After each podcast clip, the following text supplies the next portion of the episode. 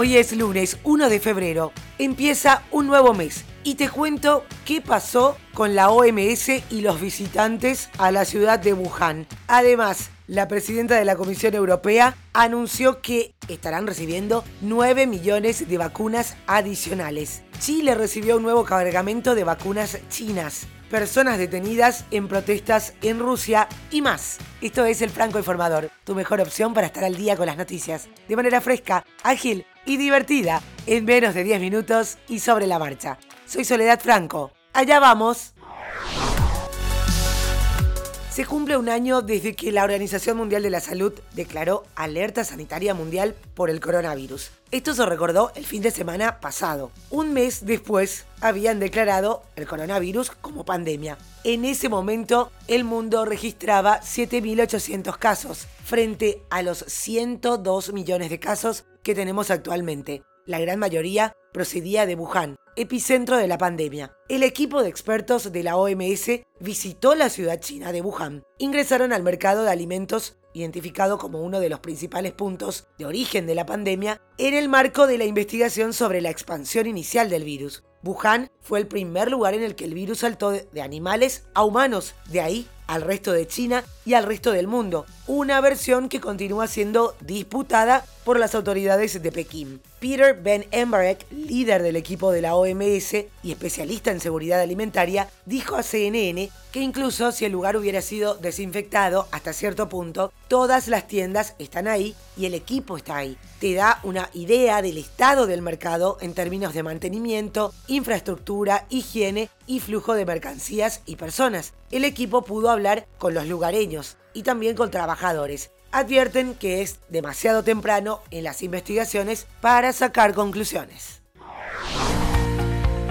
la presidenta de la Comisión Europea, Ursula von der Leyen, anunció este domingo que la farmacéutica AstraZeneca entregará 9 millones de dosis adicionales de su vacuna contra el coronavirus en las próximas semanas. El pasado viernes, la Comisión Europea autorizó la comercialización en toda la Unión Europea de la vacuna contra el COVID-19 desarrollada por AstraZeneca y la Universidad de Oxford, que horas antes había recibido el visto bueno técnico de parte de la Agencia Europea de Medicamento para su administración en personas de más de 18 años. Esta vacuna es la tercera en recibir la autorización condicional dentro del bloque después de las de BioNTech y Pfizer y la de Moderna, que fueron aprobadas en diciembre y a principios de enero respectivamente. Y en la tarde de este domingo llegó a Chile el segundo cargamento de vacunas del laboratorio Sinovac destinadas a la inoculación masiva contra el COVID-19. Se trata de casi 2 millones de dosis de la vacuna china que se distribuirán en coordinación con municipios de este país.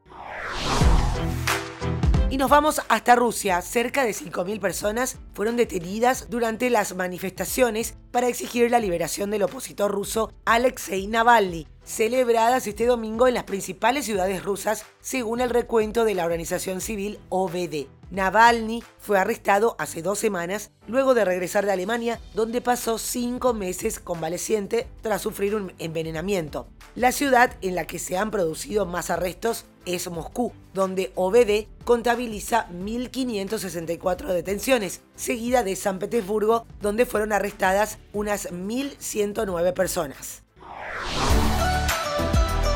Y antes de continuar, hago una pequeña pausa para invitarte a formar parte de mi canal de Telegram, Podcasteando con Sole Franco. Si ya pensaste en crear tu propio podcast, ahí comparto noticias y recursos gratuitos sobre podcasting. En las notas del episodio te dejo el link o podés buscarlo directo en Telegram, Podcasteando con Sole Franco. Ahora sí, continuamos con noticias.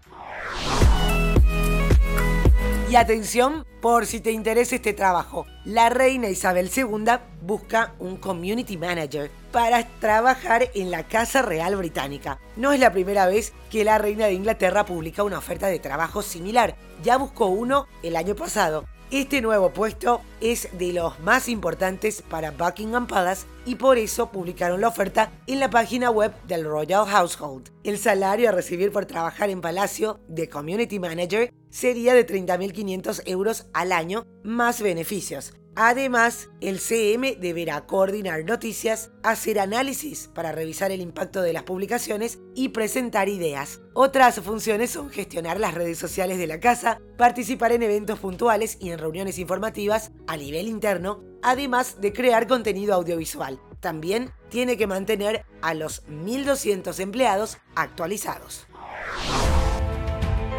Cinco abogados del equipo legal del expresidente de Estados Unidos, Donald Trump, dimitieron por diferencias con este a la hora de preparar el impeachment en el Senado que tendrá lugar en poquito más de una semana, según adelanta CNN. La principal razón de la marcha de los letrados es que Trump quiere centrar su defensa en intentar probar de nuevo la existencia de fraude electoral en su derrota contra Joe Biden, mientras que los abogados preferían centrarse en la posible ilegalidad del impeachment a un presidente que no está en el cargo.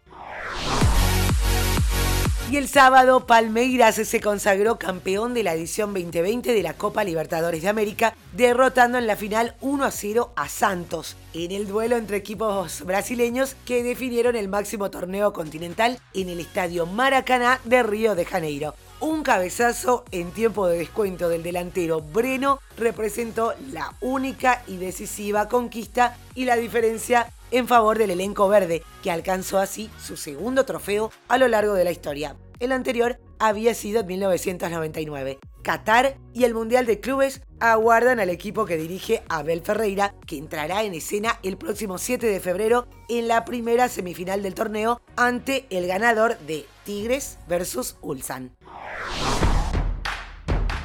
El diario español El Mundo reveló este domingo las cifras del contrato de Lionel Messi con el Fútbol Club Barcelona, asegurando que el mismo es la principal causa de la ruina económica del club catalán. La publicación se ganó el repudio del club y del futbolista, quienes anuncian acciones legales. El contrato de Messi, según el documento publicado por el diario español, asciende a 555.237.619 euros brutos, lo que lo convierte en el contrato más caro de la historia del deporte. El contrato es la suma total del salario fijo, derechos de imagen, una serie de primas multimillonarias inéditas hasta la fecha, dietas y un rosario de variables dependiendo de diversos objetivos.